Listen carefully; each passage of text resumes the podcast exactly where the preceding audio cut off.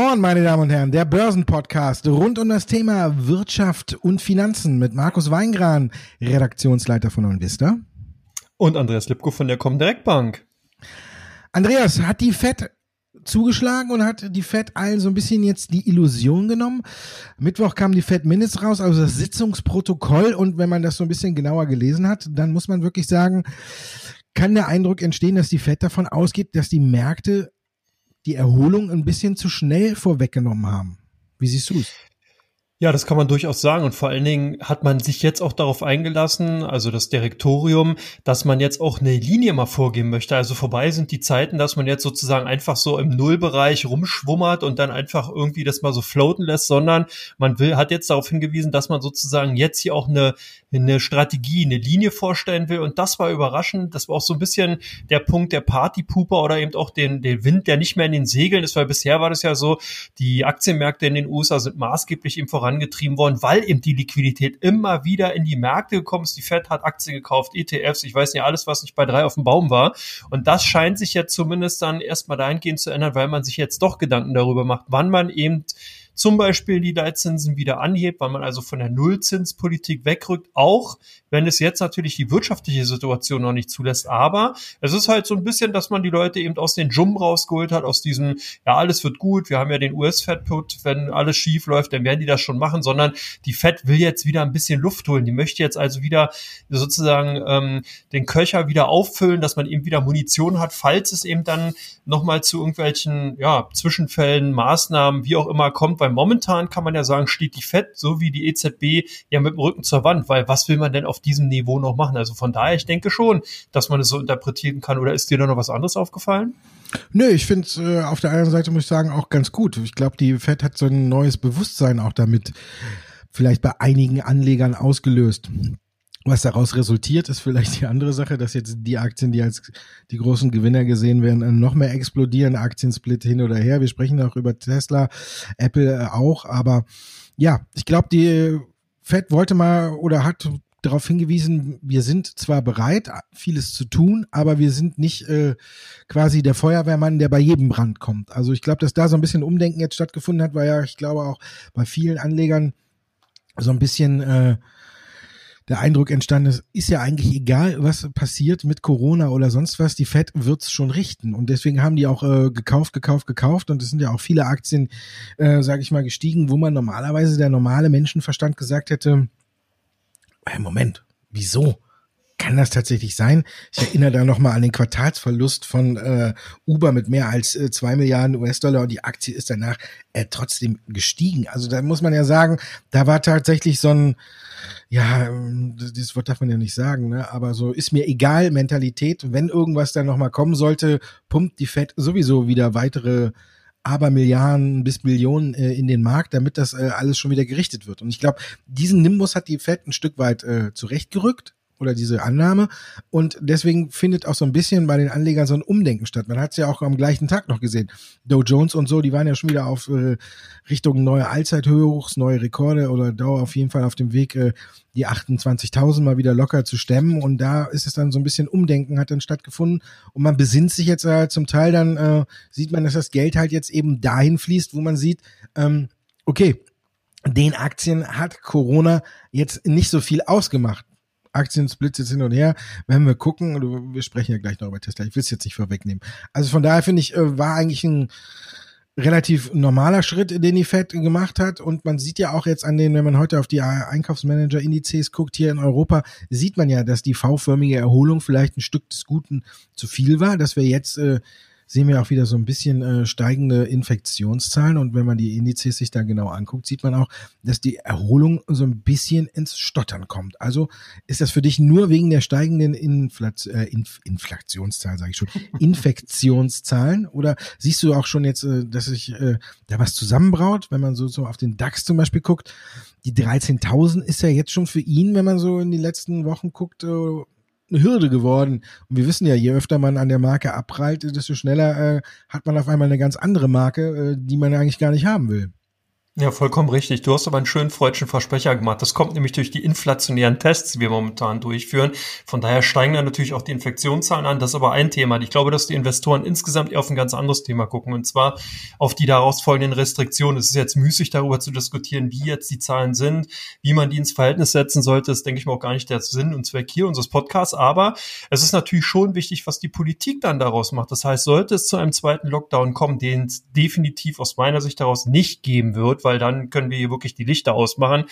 Dann ähm, wird es natürlich schwierig, aber wenn eben Restriktionen kommen, dann ist natürlich wichtig, welche Branchen sind davon betroffen. Wir haben es gesehen, Spanien ist zum Risikoland erklärt worden, daraufhin haben TUI und die Lufthansa ordentlich Federn gelassen und das werden wir in den kommenden äh, Monaten oder Wochen zumindest erstmal weiterhin sehen. Das heißt, es wird hier wirklich schwierig während Abgrenzung zu sehen, vor allen Dingen auch Projektionen daraus herleiten zu können, wie lange diese Maßnahmen eben ähm, hinderlich für die Wirtschaft sind und was danach passiert. Weil ich glaube schon, dass ähm, die Maßnahmen, die jetzt ergriffen worden sind, in der Form noch weiterhin auch erstmal Bestand haben werden. Und man sieht ja auch, dass wir eine massive Verlagerung zum Beispiel weg vom stationären Handel hin zum Onlinehandel haben. Das heißt, hier profitieren natürlich alle Alibabas, Amazons und so weiter dieser Welt. Und das führt natürlich dazu, dass gerade so eine Old Economy Index wie der DAX, der wird natürlich mächtig davon beeinflusst und hat natürlich dann demzufolge auch jetzt die Probleme, nachhaltig über die 13.000, 13.100 Punkte Marke einfach zu springen. Und das ist dann so, das sind eben so Trader, die sind so ein bisschen wie kleine Kinder. Wenn ich sozusagen bei Papa das nicht bekomme, gehe ich eben zur Mama. Ähnlich ist es auch mit dem,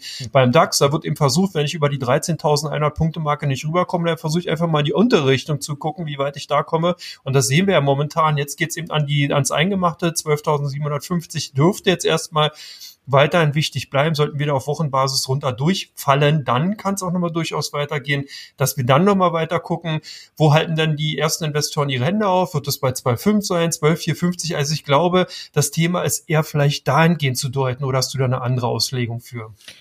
Nö, wir sehen es ja auch heute, ne? Du hast eben die 1257 angesprochen. Jetzt, wo wir den Podcast aufzeichnen, äh, Freitag Nachmittag, äh, haben wir schon den DAX gerade aktuell bei 12.686 Punkten, also über ein Prozent im Minus, obwohl er sich ja heute früh nochmal ins Plus gekämpft hat. Aber jetzt äh, scheint sich dann doch so ein bisschen durchzusetzen, ähm, dass die Erholung vielleicht dann doch ein bisschen zu schnell gegangen ist. Wir haben lediglich Wirecard im Plus. Da machen wir nachher noch eine Abschiedstour zu, ne? Und äh, Covestro, die ja gesagt haben, das dritte Quartal wird für sie nicht, äh, oder das vierte, äh, nicht so, sieht man schon wieder das berühmte äh, Licht am Ende des Tunnels. Also von daher, es geht heute wieder ein bisschen bergab. Die Konjunkturdaten sind nicht so berauschend und äh, ja, man ist ja jetzt schon in den letzten Tagen, Wochen, wenn man guckt, ein paar Mal an der 13.000 gescheitert und äh, vielleicht geht's jetzt tatsächlich noch mal ein bisschen runter und wenn du schon die Old Economy in den USA ansprichst, müssen wir auch darüber diskutieren, ob im DAX nicht auch einfach vielleicht ein bisschen zu viel Old Economy ist, weil jetzt ist ja Wirecard raus und Delivery Hero ist drin.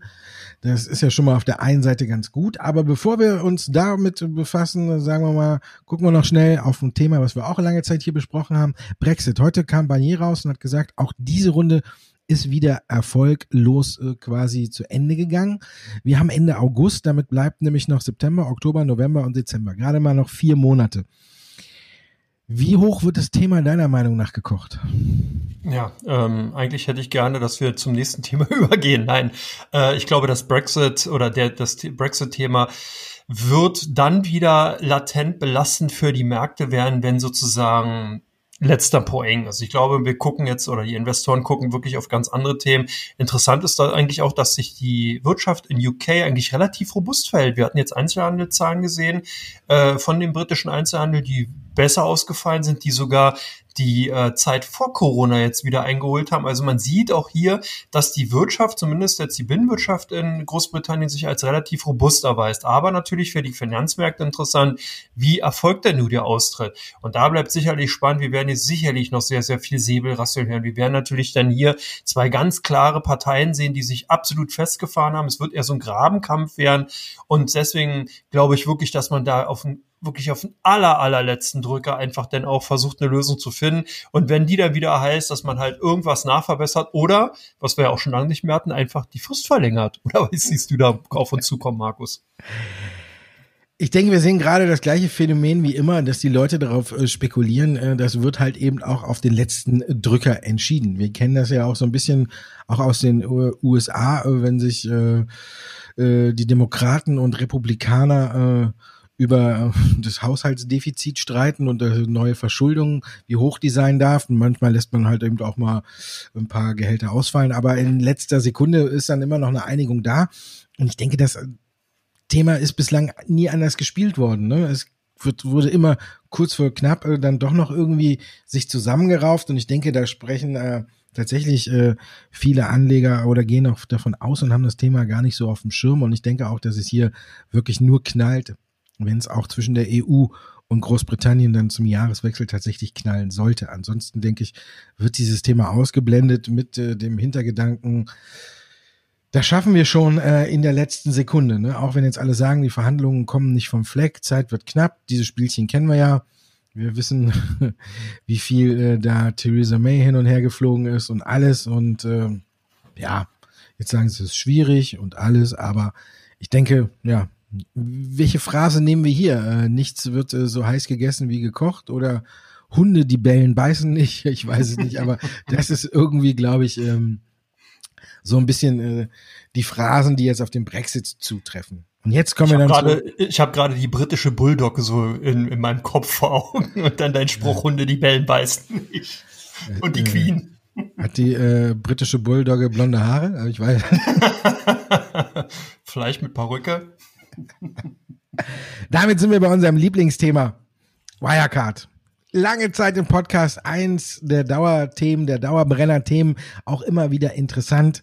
Heute ist Schluss. Wir sagen einfach Adieu.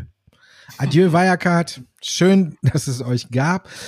Die Aktie fliegt aus dem DAX und aus dem Tech-DAX. Dafür rücken nach Delivery Hero und ähm, LPKF Laser.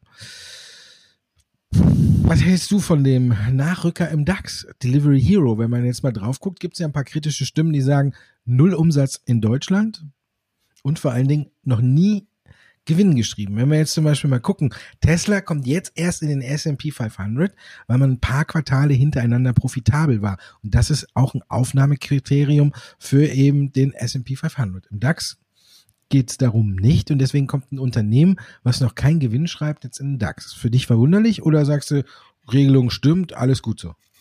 Mm, also zum einen möchte ich nochmal eine Lanze für mich oder für uns oder für den Podcast äh, brechen. Wir haben ja öfters über Wirecard gesprochen und wenn man sich jetzt halt ansieht, was da nochmal für Sachen hochkommt, ist ja wirklich unglaublich. Also wirklich Räuberpistole allererster Güte.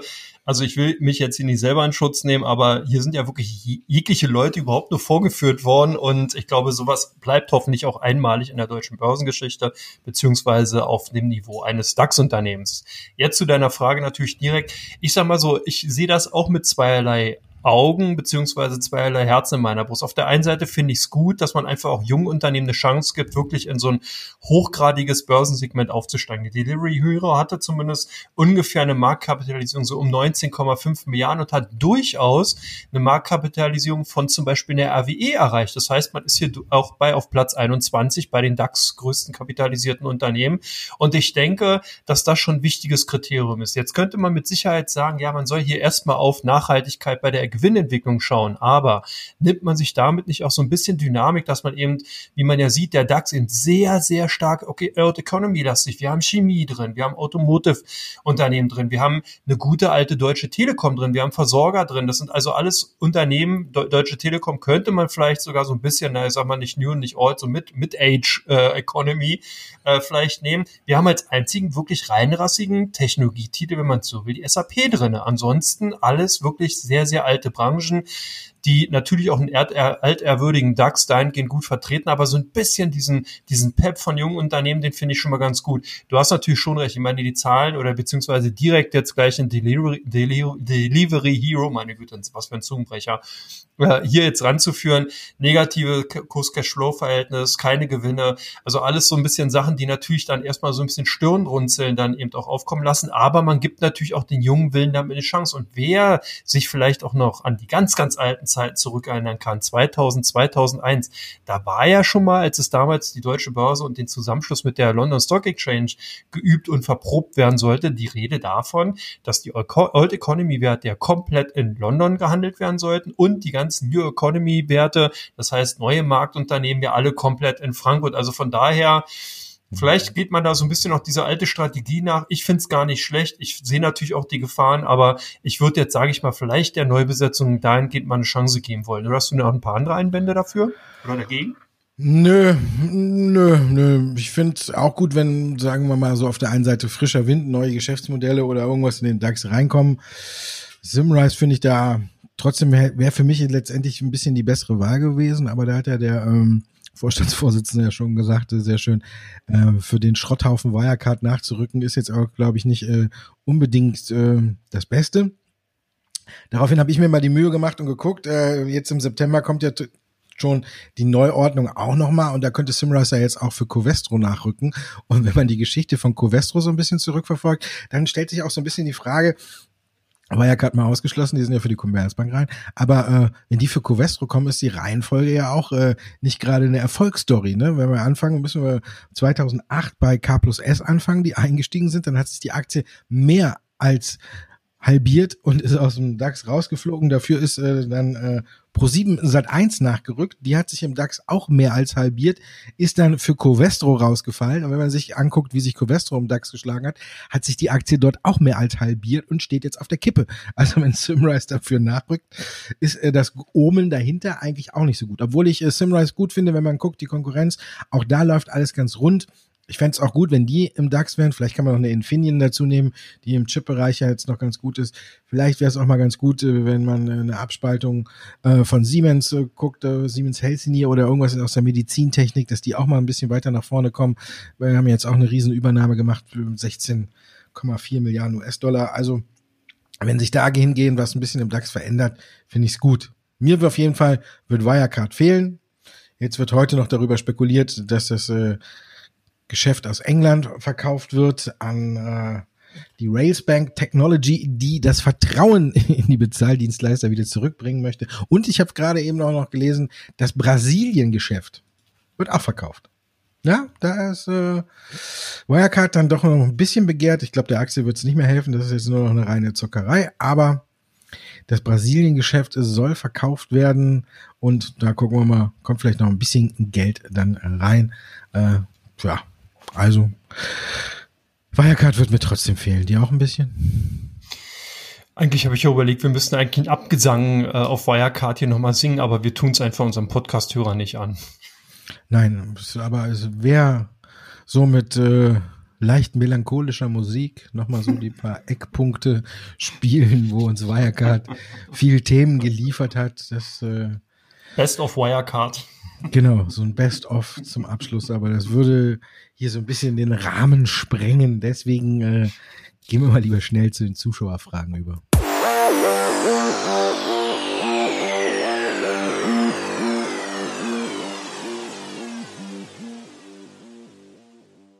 Teil 2, meine Damen und Herren, Ihre Fragen stehen bei uns bei Come On im Mittelpunkt. Erste Anregung ganz früh heute noch reingekommen, nämlich auch aus aktuellem Anlass.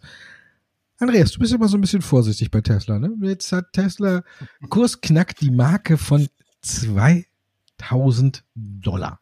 Die Frage dahinter ist, wie lange geht das noch gut? Ich, ich schieb noch schnell die Marktkapitalisierung hinterher, ja? 370 Milliarden Dollar, ja? Äh, ich glaube, äh, mehr als doppelt so viel wert jetzt als äh, Daimler, BMW und VW zusammen, ne? mehr als das Doppelte. Ja, äh, wird irgendwie als zwölf oder irgendwie auf Platz zwölf der Marktkapitalisierung im S&P 500 einsteigen, wenn sie jetzt kommen. Also nicht einer, der mal eben so reinspringt, sondern jemand, der ganz oben einsteigt. Ja. Aber das, ist das das Phänomen, was wir sehen, dass die Leute jetzt durch die Fed auch noch, noch mehr in die Aktien reingehen, wo es läuft? Danke, Markus, dass du jetzt mit deinem Plateau schon von meinem großen C runtergehst. Natürlich ist Tesla für mich ein absolutes Phänomen, was da momentan passiert.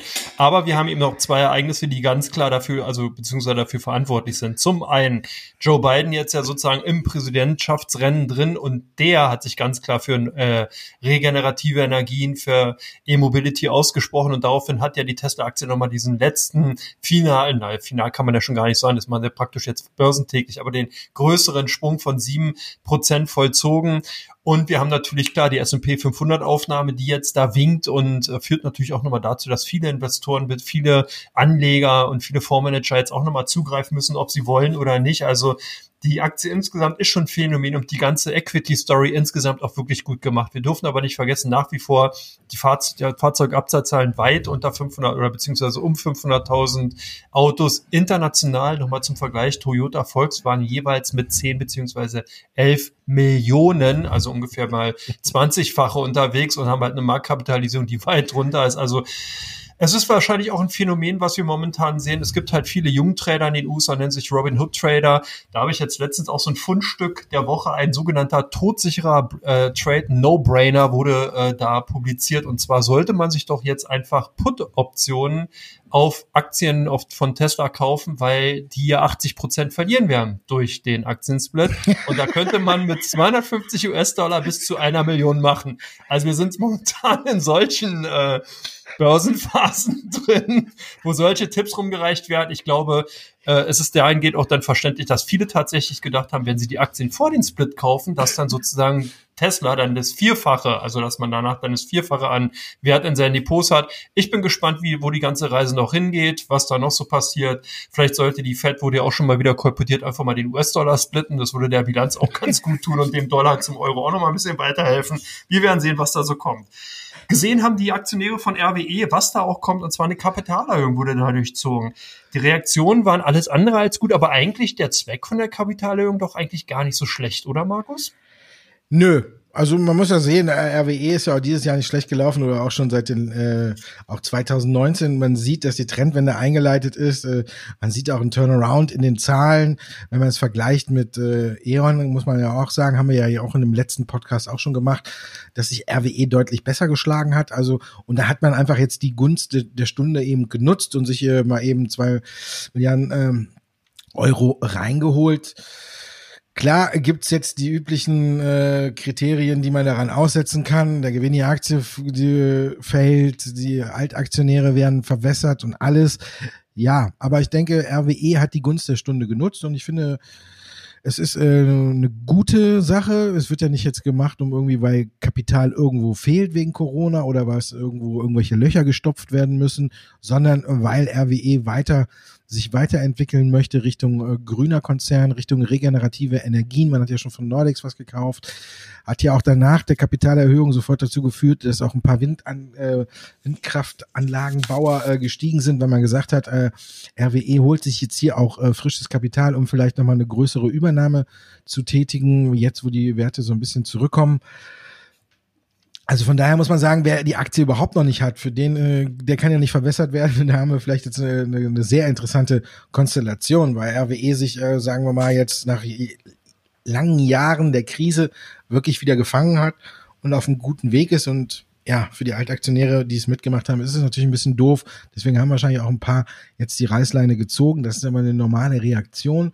Ich denke, wenn man die Aktie überhaupt noch nicht hat, sollte sie jetzt äh, auf die Watchliste einen ziemlich weiten Platz oben finden, wenn man auf der Suche nach einem grundsoliden äh, Wert ist, der nicht gerade so ein extrem hohes Risiko hat, so quasi sich äh, eine Säule fürs Depot sucht. Ich denke, da hat sich RWE äh, jetzt angeboten und die weitere Entwicklung, die sehe ich auch gut und ich, wenn man guckt, da steht da auch nicht alleine oder habt ihr ja auch alles nicht alleine erfunden, auch die ganze Analystengilde, wenn man alles so ein bisschen liest, die sind ja auch alle weiterhin von der Aktie angetan und haben ja auch die Kursziele äh, nicht gesenkt oder sonst was. Also ich denke, RWE ist eine ganz gute Sache, wenn man äh, quasi einen grundsoliden, konservativen Wert im Depot haben möchte, den, wenn man sie eben noch nicht hat.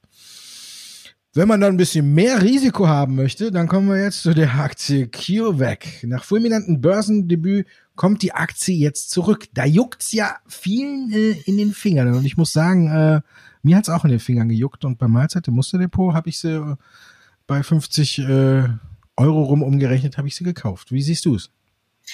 Also ich denke, CureVac ist sicherlich sehr, sehr gut aufgestellt, hat vor allen Dingen sehr, sehr viele wichtige Ankeraktionäre und Investoren an Bord. Das heißt, man kann, was ja auch unheimlich wichtig ist für Biotechnologieunternehmen, durchaus die nächsten Finanzierungsrunden einfach für sich eigentlich schon abschreiben und sagen, abgehakt. Man kann also komplett in die Forschung reingehen. Das ist zumindest erstmal aus der rein unternehmerischen, aus dem operativen Geschäftsfeld heraus betrachtet schon mal gut zu sehen.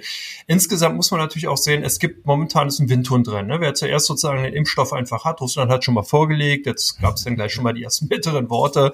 Äh, jetzt andere Unternehmen folgen und versuchen dann natürlich auch ein bisschen hinterherzukommen. Ähm, es ist natürlich ganz klar, wer zuerst den Impfstoff hat, der hat natürlich größere Möglichkeiten, den Advanced Mover Effekt, also halt den ersten sozusagen, den, den fortschrittlichen Effekt besser ausnutzen zu können.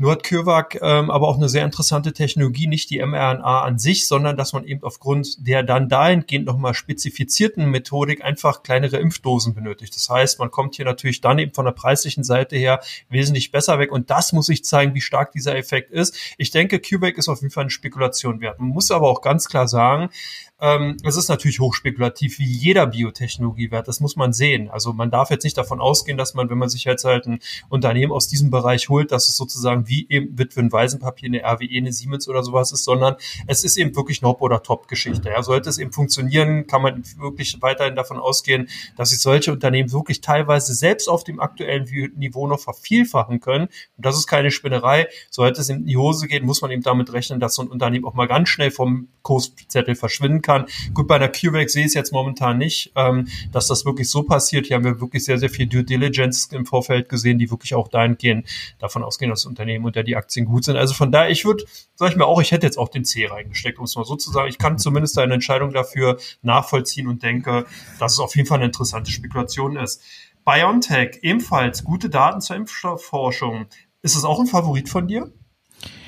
Eigentlich kann ich dich jetzt einfach, äh, können wir jetzt stoppen, spulen zurück, tauschen äh, CureVac gegen Biontech aus und lassen das Ganze nochmal laufen und dann äh, haben wir eigentlich die gleiche Antwort. ich schneid's gleich äh, so zusammen. Ja. Ähm, Im Grunde genommen ist es, äh, ja, forschen ja eigentlich beide ein bisschen auch gleich in diesem MRA-Bereich. Biontech ist vielleicht ein Stück weiter, wie man jetzt auch äh, heute erfahren hat, kam ja heute auch ähm, gute Daten raus zur Impfstoffforschung. Man geht davon aus, dass man vielleicht schon im Oktober einen fertigen Impfstoff äh, beantragen kann, dass er die Zulassung dafür beantragen kann. Ja, wenn man jetzt das Rennen, wie du sagst, nimmt, hat vielleicht Biontech ein bisschen in die Nase vorne. Wenn man jetzt sich auf die Entwicklung anguckt von der Marktkapitalisierung und alles, äh, ist Biontech ein bisschen weiter vorne. Da hat CureVac noch ein kleines bisschen Aufholpotenzial. Den Unterschied zwischen den beiden mit der Impfdosis hast du ja schon hervorragend rausgearbeitet. Den muss ich nicht mehr erwähnen. Und ansonsten gilt für den Einstieg das Gleiche. Was mir so ein bisschen aufgefallen ist, äh, dass wir Nachrichten, wie wir sie heute gesehen haben, bei Biontech schon ein bisschen häufiger gesehen haben und die haben durchaus bessere Kursreaktionen ausgelöst als heute. Normalerweise ist die Aktie an solchen Tagen äh, nicht eine Sekunde zurückgekommen, sondern einfach äh, losgelaufen. Aber wenn man sich den Chart anguckt, dann sieht man viele Zacken nach oben, wenn was zur Impfstoffforschung kam und die sind auch irgendwie alle wieder ein gutes Stück zurückgekommen. Heute ist zum ersten Mal auch so ein bisschen, dass die Aktie nach der Nachricht zweistellig im Plus war, vorbörslich, aber davon auch schon wieder zurückgekommen ist ein bisschen und wieder einstellig mittlerweile im Plus liegt. Trotzdem unterm Strich ist die Nachricht gut. Wer jetzt sagt, äh, Biontech oder ähm, CureVac sind mir halt einfach auch noch viel zu spekulativ. Der kann dann vielleicht nochmal gucken, ob man äh, sich eine Pfizer holt, die ja mit BioNTech äh, kooperieren. Die Aktie hat auch 2,5 Prozent, glaube ich, zugelegt nach der Nachrichtenlage. Man hat ja hier mit Pfizer einen großen Kooperationspartner an der Seite. Also da ist das Risiko vielleicht, wenn man sagt, BioNTech hat die Nase vorne, bei Pfizer ein bisschen deutlich äh, geringer. Falls ein anderer dann äh, die Nase vorne hat, dürfte es, glaube ich, BioNTech um einiges schlimmer erwischen als eben Pfizer. Also das ist auch so eine Möglichkeit, wo man es vielleicht ein bisschen konservativer, in Anführungszeichen, äh, spielen kann oder eine AstraZeneca ähm, die genauso auch äh, davon ausgehen, im Oktober rum vielleicht auch schon einen fertigen Impfstoff äh, zur Zulassung zu geben. Also es gibt verschiedene Möglichkeiten. Wer das Risiko mag und liebt, der nimmt die beiden Aktien, über die wir jetzt gerade gesprochen haben. Und wer das Risiko ein bisschen weniger liebt, dem habe ich gerade auch zwei Alternativen genannt, wenn man denn da jetzt überhaupt noch mitspielen muss, weil viel ist ja auch schon eingepreist. Dann kommen wir auch noch zu Agent. Die haben Zahlen geliefert, waren danach unter Druck und jetzt ist die Frage hier von äh, jemandem, äh, ist der Boom in der Branche beendet? Weil, wenn man guckt, Gewinn ist nur um zehn Prozent gestiegen, hatte aber auch ein bisschen andere Gründe. Ja, nee, also äh, generell beantwortet, der Boom ist in der Branche aus meiner Sicht heraus nicht beendet. Ganz im Gegenteil, der wird nochmal richtig kräftig zulegen. Nicht nur durch Corona, sondern das sogenannte Internet of Things, G5-Technologien und so weiter, die also wirklich ganz, ganz neue Geschäftsmodelle einfach auch zulassen. E-Mobility in Zukunft wird man ja dann die Möglichkeit haben, noch wesentlich mehr verstärkter einfach durch Bezahldienstleister eben auch seine Rechnung begleichen zu können. Das heißt, das gute alte, ich tank mein Auto auf, gehe im Tankhäuschen, leg da das Geld hin und gehe dann wieder raus, ist vorbei, sondern man hat eben Tankkarten, man kann sogar in Zukunft dann eben Autos auch selber bezahlen. Es sind da sehr, sehr viele Technologien und die brauchen eben Bezahldienstleister. Und deswegen glaube ich, dass insgesamt natürlich die Unternehmen aus dieser Branche, ob es jetzt eine Edge, eine PayPal oder wie auch immer, eine Wirecard ja nicht mehr, aber eben die ganzen Unternehmen, die sich da eben tummeln, werden eben wirklich da sehr, sehr gute Gewinne einheimsen. Das Einzige, was wirklich als dem entgegenstehen kann, ist natürlich, dass eine Amazon, eine Google, wie die ganzen großen Zahlungs Alibaba im Zahlungsabwickler dann eben auch heißen, die sich in diesem Bereich eben auch positioniert haben, natürlich eine wesentlich größere Markt, Marktmacht darstellen. Aber kleinere Unternehmen, im Verhältnis kleinere Unternehmen, wie zum Beispiel Agent, sehe ich schon ganz gut aufgestellt. Was aber auch wieder ein Phänomen war, natürlich sind im Vorfeld einfach da die Euphorien und die Fantasien ins Kraut geschossen. Man hat einfach viel zu viel äh, angenommen von dem Unternehmen, hat viel zu viel erwartet. Die Erwartungen wurden dann eben auch teilweise nicht äh, erfüllt. Und man darf natürlich nicht vergessen, es sind natürlich Expansionsphasen, in denen wir uns be befinden. Das heißt, wie zum Beispiel jetzt eine Edge natürlich auch davon profitiert hat, dass eben eine Wirecard gegen die Wand gefahren ist. Da konnte man natürlich viele Zahlungs äh, Dienstleistung eben gerade im asiatischen Raum ähm, sozusagen abwerben und hat die als Kunden gewonnen. Sowas kostet Geld. Also man muss ja dann eben auch Werbung schalten. Man muss natürlich dafür sorgen, dass die Kunden dann zu einem kommen. Und das sind natürlich alles Ausgaben, die dann erstmal zu, also schon mal auf die Marge erstmal drücken, aber mittelfristig ein digitales Geschäft hochskalierbar und von daher aus meiner Sicht heraus bleibt wirklich der Online-Payment-Bereich eine Boombranche. Ja, wo wir es dann äh, Old Economy im DAX haben, ne? vielleicht reiche ich noch schnell nach. Äh, Infineon und Fingerprint Cards arbeiten an einer Scheckkarte zum Bezahlen, wo man die Nummer nicht mehr eingeben muss, wo der Fingerabdruck, den man drauf hält, dann reicht, um zu bezahlen. Vielleicht ja auch noch eine Alternative, die zwischen den Bezahldienstleistern und äh, den anderen Möglichkeiten liegt. Kann man sich ja mal angucken, wenn man sich dafür interessiert. Wir kommen zu Teil drei Und da geht's dann um die Aktien, die bei der Comdirect im Fokus stehen und die, die bei OnVista ziemlich gut gesucht werden.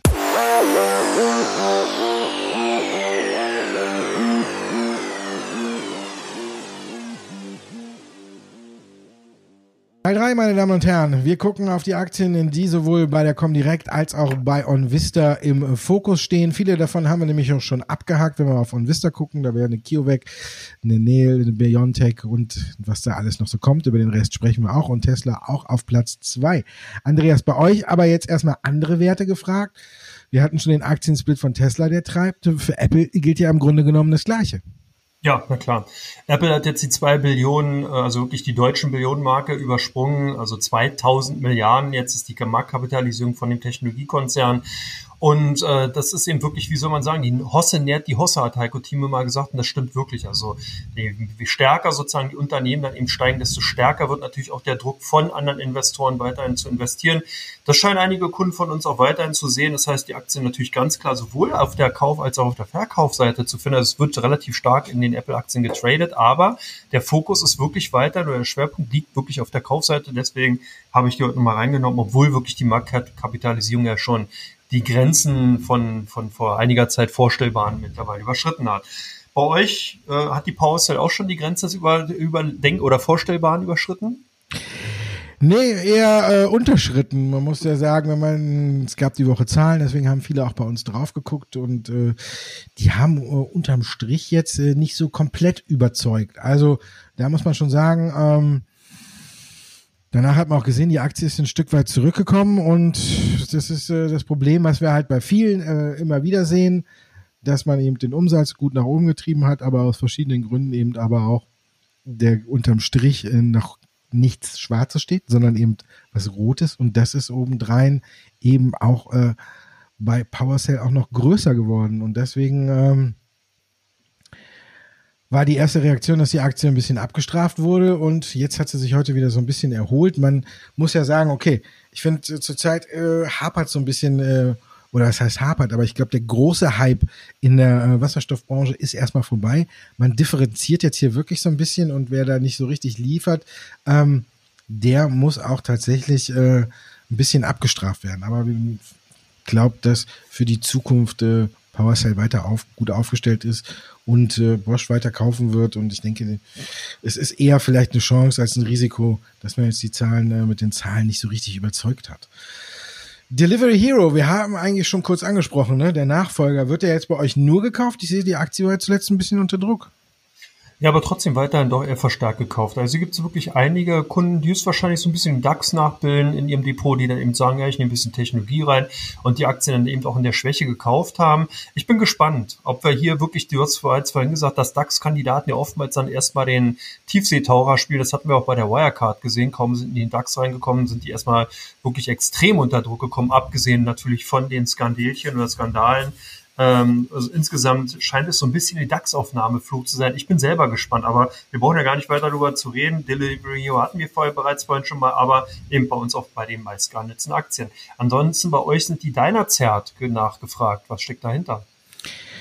Es wird halt auch weiterhin viel auf Wasserstoff geguckt. Dynasty gehört jetzt nicht zu den ganz großen, die bei uns gesucht werden. Ich habe aber jetzt heute mal wieder, weil du auch gerne mich immer Mr. H2O nennst, ne, gedacht, äh, in dieser Woche war äh, so viel mit H2. Wasserstoff.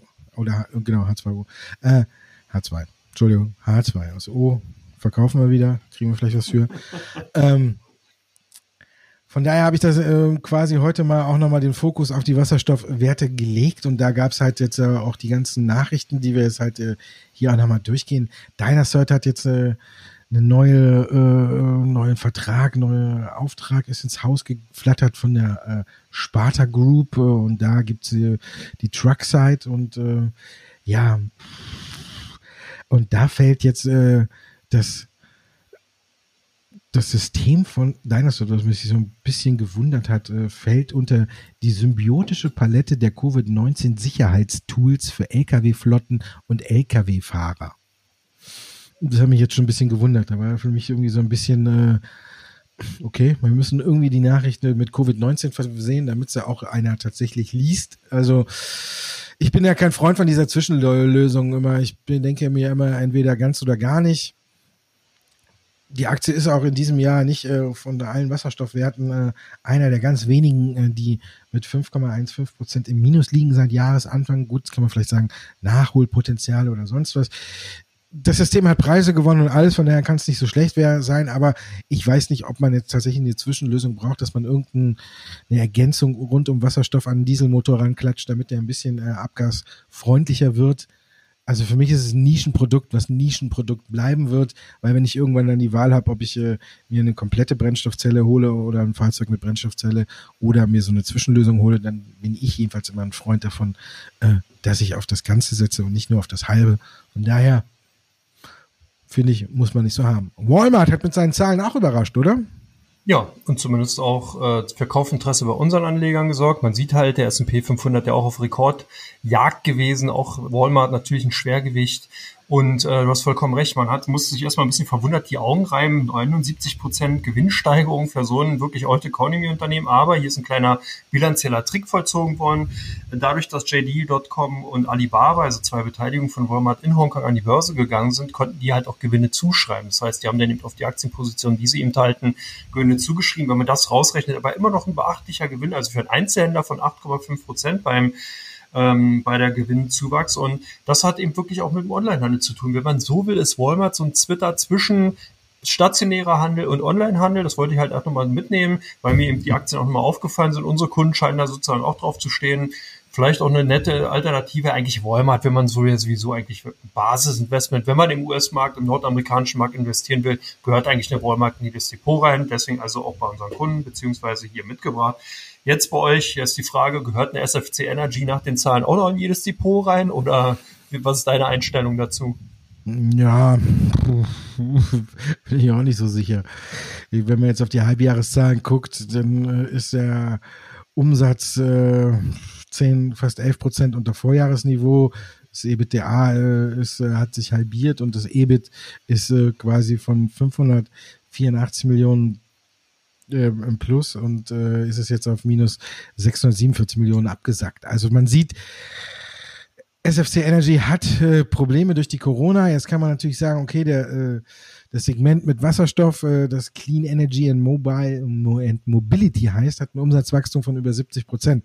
Wenn unterm Strich aber dann trotzdem noch im Minus steht, ist es ein Fantasietreiber? Ja.